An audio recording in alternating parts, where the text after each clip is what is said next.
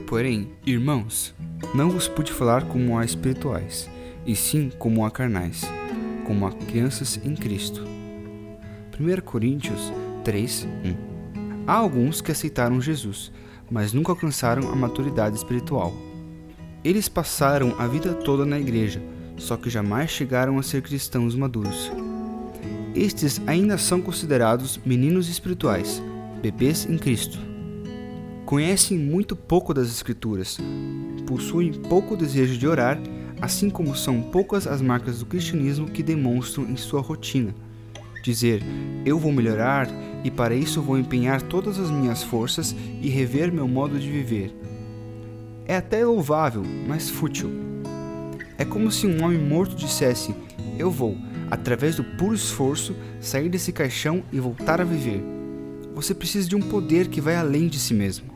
Não pode se livrar de hábitos e cadeias que o prendem.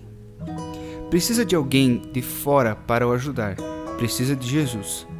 A Bíblia nos fala de uma ponte de fé que vai do vale da aflição aos altos montes da gloriosa esperança em Cristo. Ela nos diz onde estamos e, mais do que isso, nos mostra onde podemos estar com Ele. É claro que nunca seremos totalmente maduros até estarmos na presença de Jesus, mas é possível crescermos a cada dia como cristãos.